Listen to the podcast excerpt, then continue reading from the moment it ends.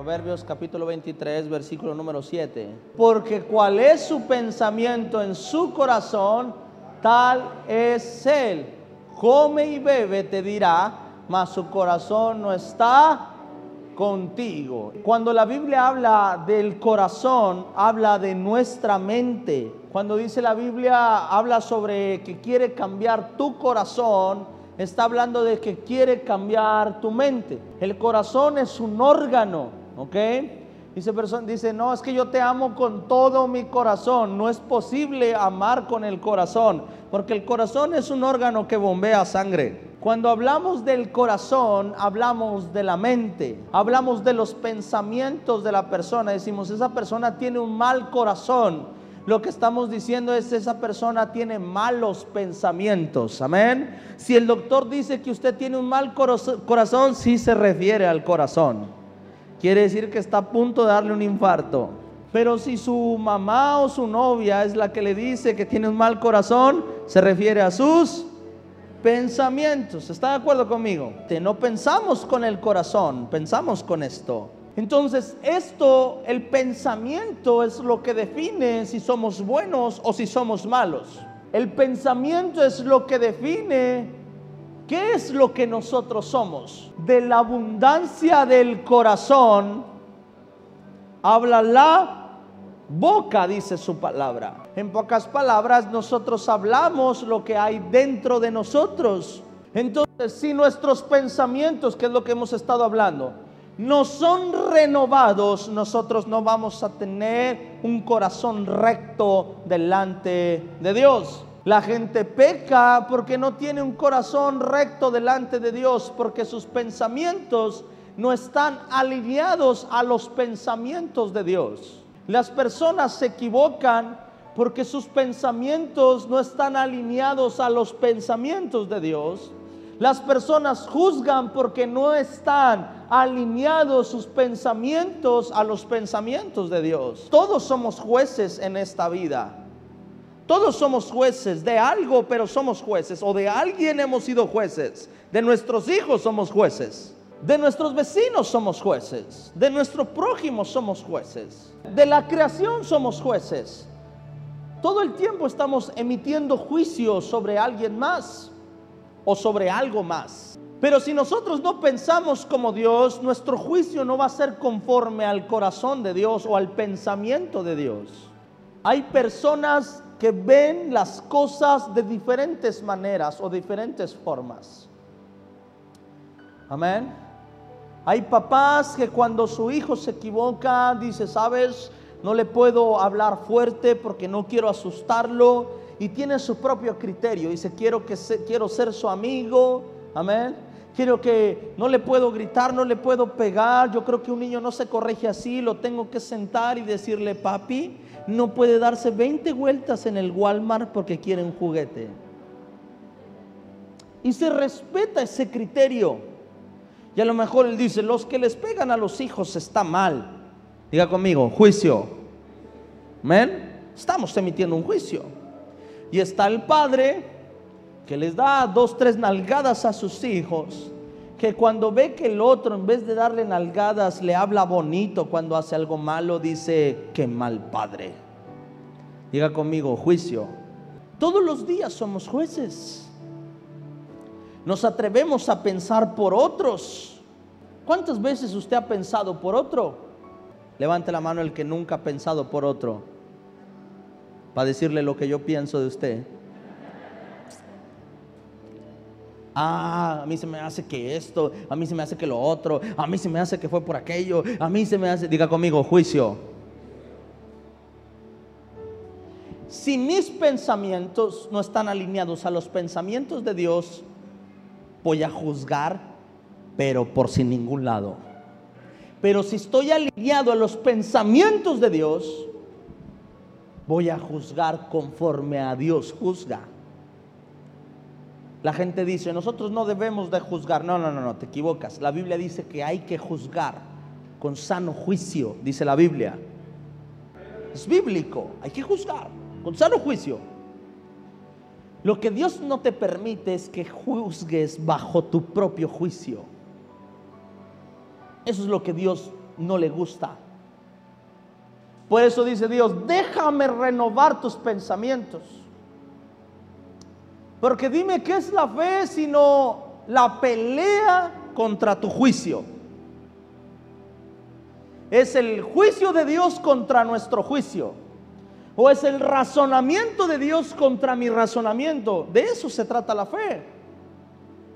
Es una pelea constante entre lo que Dios piensa y lo que los hombres piensan. Si Dios lo único que pide de nosotros es fe, te vas a dar cuenta que te cuesta caminar en fe porque es pelear todos los días entre mi razonamiento contra el razonamiento de Dios. Es pelear todos los días con lo que Dios piensa contra lo que los hombres piensan. Eso es la fe. Es pues la fe, la certeza de lo que se espera, la convicción de lo que no se ve estar seguro de lo que tu mente o de tus ojos no pueden ver, estar convencido de lo que tu razonamiento te dice que no. La fe es pelear, es mi pensamiento peleando contra sus pensamientos. Señor, no lo podemos escribir así. Bueno, ponle después la fe, la certeza de lo que se espera, la convicción de lo que no se ve. Si nuestros, si nuestros pensamientos no son transformados, jamás vamos a ser hombres y mujeres de fe. El día de ayer me cuentan un testimonio. Estaban colgando una manta y se acerca un señor con un cigarro.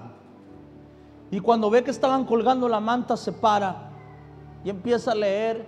Y se acerca hacia la pastora y unas personas que estaban ahí y dice, gracias por hacer eso, dice el Señor. Dice, mi hijo acaba de salir de un centro de rehabilitación. Hay gente que necesita escuchar ese mensaje, dice el hombre. Dice, es más, tira el cigarro, esto está mal. Gracias por lo que ustedes están haciendo. No paren de hacerlo. Se necesita fe. Con esa persona podemos decir, el trabajo está hecho. Gracias por hacer eso. Andar en cruceros es peligroso, claro que sí pero es el pensamiento del hombre contra el pensamiento de Dios. Que cuando Dios te pone una tontería en tu cabeza, o sea que para ti lo es, y dice Dios, puede que suene no lógico, Adrián, pero es necesario. O dígame usted si fue lógico lo que Dios hizo al enviar a su hijo a morir a la cruz. ¿Quién de ustedes mandaría a su hijo a morir por los demás? No es más, no te digo que por toda la humanidad, que muera porque otro viva. ¿Quién de ustedes lo haría? Contra mi razonamiento es algo totalmente loco y hasta cierto punto tonto. Pero es que de eso se trata la fe. Si estoy en medio de un mar y Dios me llama a bajarme a caminar del mar, no suena lógico, no suena seguro tampoco. Bajarse en medio del mar, ¿no suena seguro o suena seguro? Pero si Dios te está llamando a bajar de la barca, vas a tener que renunciar a tus pensamientos para que los pensamientos de Dios puedan hacerse sobre tu vida. Si yo no fuera un hombre de fe, no caminaría, nomás no estaríamos donde estáramos, no, no haríamos lo que hemos hecho. Nos hubiéramos acobardado en el tiempo de COVID, pero no nos acobardamos en el tiempo de COVID. ¿Cuántos dicen amén? El pastor es imprudente, quizás sí, pero te aseguro una cosa, para cuando decidí hacerlo, hubo tiempos de ayuno y oración para decirle, Señor, renuncio a mis pensamientos, quiero tus pensamientos sobre mí. Y si Dios me hubiera dicho, Adrián, enciérrate, guárdate, ¿qué crees que yo hubiera hecho? Me hubiera encerrado y me hubiera guardado, aunque usted se hubiera ido pensando que yo estaba mal. Porque no me importa o no me importaba lo que el hombre quería que yo hiciera, no, me importaba lo que Dios quería que yo hiciera. Eso es la fe. Y eso aplica no solamente en la iglesia, aplica en nuestra vida. Hay cosas que Dios te va a llamar a hacer y que otros van a decir, no, estás loco, ¿cómo vas a hacer eso? Pero si es algo que Dios está hablando a tu vida, hazlo y renuncia a tu pensamiento y deja que los pensamientos de Dios se establezcan sobre tu vida. Tal es el pensamiento de su corazón, tal es él. ¿Quieres ser un hombre de fe? Cambia tus pensamientos. Porque los pensamientos generan acciones. Y nunca vas a caminar por fe. Nunca vas a caminar sobre las aguas, Fide. Si no cambias tus pensamientos. Cuando Pedro caminó sobre las aguas, no estaba solo. Habían más discípulos ahí. habían estado en el mismo tiempo con Jesús, habían sido discipulados al mismo tiempo con Jesús, pero hay quienes quisieron renovar sus pensamientos y hay quienes no quisieron. Hay quienes todavía no identificaban la voz de Dios y hay quienes ah, sabían que era Jesús el que estaba hablando. Hay quienes supieron que era Jesús y aún así no se atrevieron a bajar, no dijeron, maestro, si Pedro va, deja que yo también vaya contigo. Se quedaron en la barca.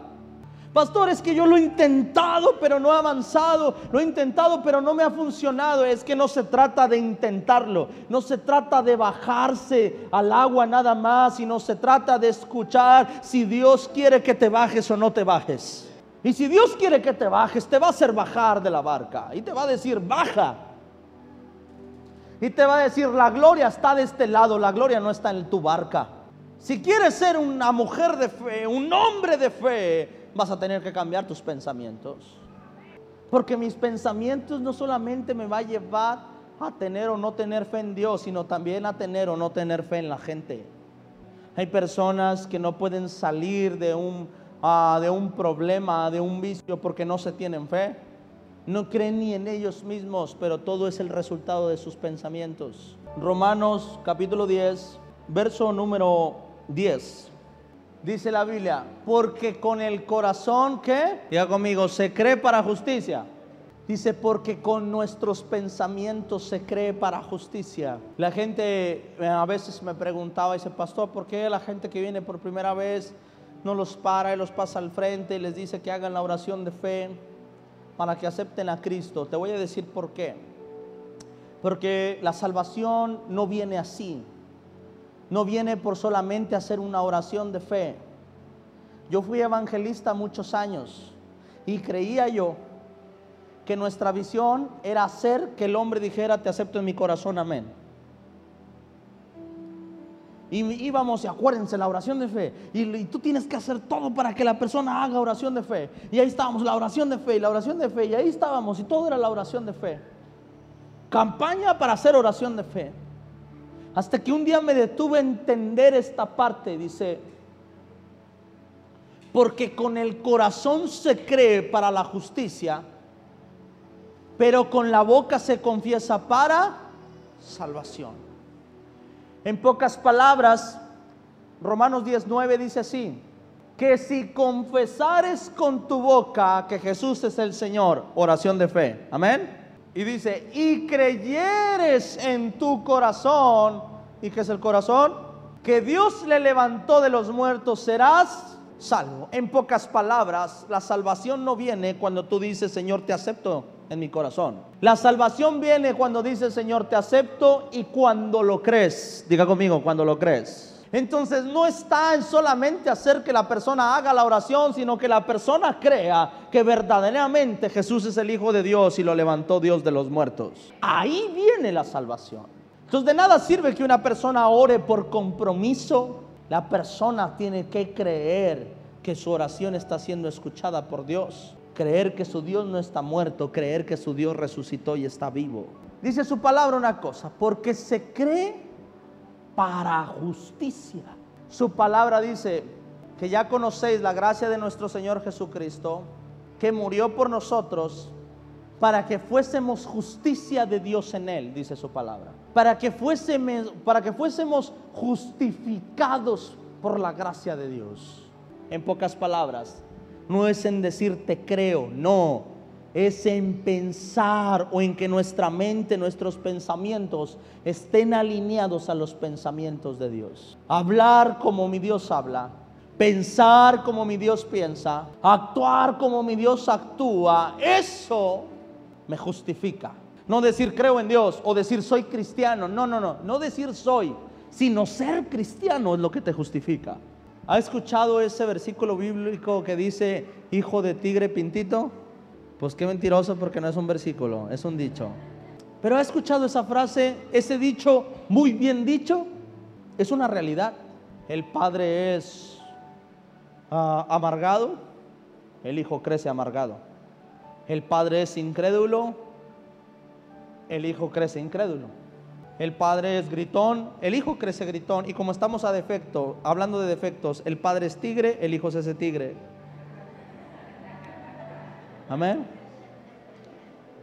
el que verdaderamente tiene una relación con su padre. Si usted dice, no, pastor, yo tengo, yo tengo, yo conozco personas que su padre nada que ver a su hijo, pues a lo mejor tiene que ver que el padre no creció con el hijo. Que a lo mejor estuvo en casa, pero no creció con el hijo. Pero el que verdaderamente amó a su hijo, le dedicó tiempo a su hijo, estoy seguro que va a adoptar la cultura de su padre. Nos convertimos en la persona que influyó sobre nosotros. Que tenga que influir en tu vida.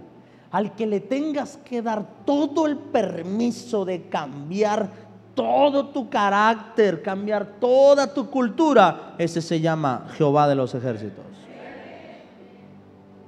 Que cuando llegues a tu casa y tu padre te diga, mi hijo, tú no eras así, no es lo que yo te enseñé, no son los principios que yo te di, los principios que tus abuelos te dieron a ti, lo que los principios de tus tatarabuelos te dieron a ti. Y que tú le digas, no mamá, pero estos principios son mejores que los que me diste, estos principios son los principios de Dios a través de su palabra. Y dime, ¿te gusta o no te gusta? Sí me gusta, pero no eras así.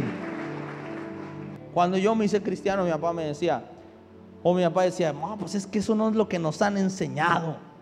Y yo le decía, está bien, ¿es mejoría o no es mejoría?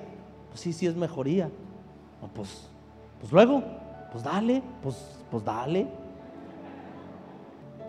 Mi papá decía, es que no es lo que tu abuela nos enseñó. ¿Y alguna vez viste a mi abuela con la Biblia en la mano? No, no sabía leer. Entonces, peor. Nos pusieron principios bíblicos. No sabían explicarte la Trinidad, quién era el Padre, el Hijo, el Espíritu Santo. Si hay alguien que puede influenciar en tu vida es Dios, a través de su palabra. Si hay alguien que puede cambiar tu pensamiento, que sea Dios. Y te aseguro que si Dios empieza a influenciar tu vida, no la va a influenciar para mal, la va a influenciar para bien. Amén. Por eso existe esa frase famosa que nos duele pero es verídica y real. Que cuando empiezas a buscar a Dios y ven que no hay cambio en ti, te dicen, mm, ¿y para eso vas a la iglesia? ¿A cuánto les duele esa frase? Pero Dios te está hablando a través de tu prójimo. ¿Cuál es la razón? Que Dios quiere cambiar tu pensamiento, quiere cambiar tu carácter, quiere cambiar tu forma de pensar, quiere cambiar nuestra forma de ser y quiere que cambies de decir yo así soy a decir yo así era. Yo era de esta manera, era de esta forma, pero Dios llegó a mi vida. No sé qué pasó, ahora soy más bueno, ahora perdono, ahora soy más noble, ahora algo pasa en mi vida que soy más sabio, soy más inteligente. El amor de Dios está en mi vida. Amén. Dice Dios, eso es lo que quiero. Y por eso Dios te prueba y te procesa a través de dos, tres que están ahí a tu alrededor y te dicen, mm, para eso vas a la iglesia. Y es Dios diciéndote, hijo, acuérdate en lo que estábamos. Regresemos. No quiere que el martes se te olvide. Acuérdate, el domingo estábamos juntos en un mismo sentir. Hoy martes no quiero que se te olvide, así que ahí te mando a tu papá para que te lo diga. O a tu esposo o a tu esposa para que te lo diga. Amén. Amén. Y usted dice, a veces los de tu propia familia son los que apagan tu brillo. Oh, el enemigo, dice la Biblia que los peores enemigos son los de tu propia casa. No, es Dios hablándote a través de tus de tu familia. Porque si te lo dice otro no te duele, necesita que te lo diga alguien que te duela para que cambies. Si no cambias tus pensamientos, si no dejas que Dios influya sobre tu vida, no va a cambiar tu corazón. Y vas a seguir pareciendo una persona de mal corazón. Y Dios quiere que vean en ti un hombre de buen corazón. Y un hombre de buen corazón es un hombre de buenos pensamientos. El corazón es el motor de la fe. Los pensamientos son el motor de la fe. Los pensamientos son el motor de la fe. Si no cambio mis pensamientos, voy a luchar con Dios toda mi vida. Dice la Biblia que el espíritu triste seca qué? Los huesos. que la tristeza seca los huesos. ¿Y qué es la tristeza? Sino el resultado de nuestros pensamientos. Si piensas mal, te pones triste. Si piensas en un recuerdo del pasado, te pones triste. Si piensas lo que pasó hace 15 años, te pones triste. Si estoy pensando mal, me pongo triste. Y dice Dios, la tristeza te lleva a secar los huesos. En pocas palabras, la tristeza te mata, hijo. Y si la tristeza te mata, la felicidad te da vida. Si dejas de pensar lo que quieres pensar y aprendes a pensar como Dios piensa, te vas a ahorrar muchas tristezas.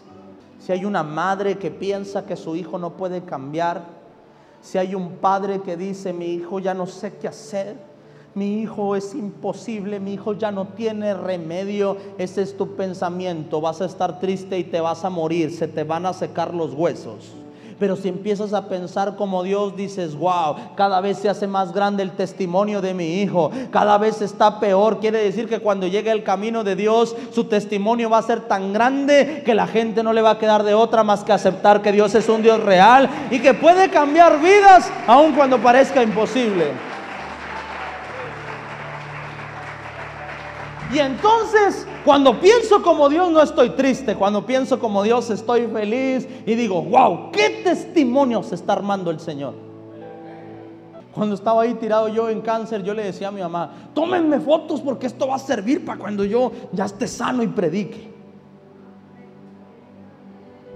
El que está triste dice, no, no quiero que me vean así, no, no, no quiero, es más, no quiero que nadie entre. Y eso empieza y empieza y empieza y empieza y empieza.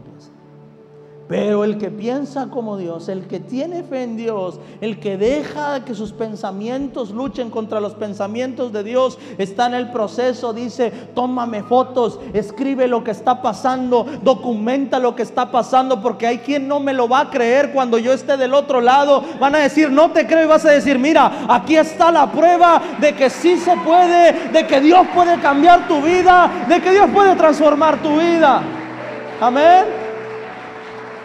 El que está peleando contra los pensamientos de Dios, en su proceso se esconde, borra todo. El que sabe que su Dios es poderoso dice, tómame fotos que no se te olvide de dónde Dios nos sacó. Yo estaba en pobreza, pero no me da pena decir que estaba así, porque un día Dios me va a levantar y entonces voy a poder testificar cuando vea a otros y decirle, cree en el Señor, multiplicará tus finanzas, cree en el Señor, te sanará del cáncer, cree en el Señor, te sacará del SIDA, cree en el Señor, te sacará de, de la diabetes, cree en el Señor y te sacará de acá. Esa es la diferencia cuando tengo fe y cuando no tengo fe cuando son mis pensamientos contra sus pensamientos.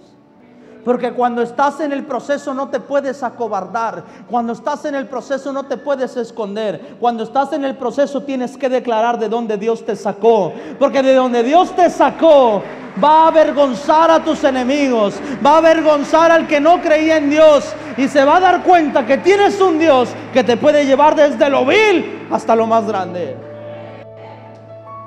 Solo una persona de fe va a producir buenos pensamientos.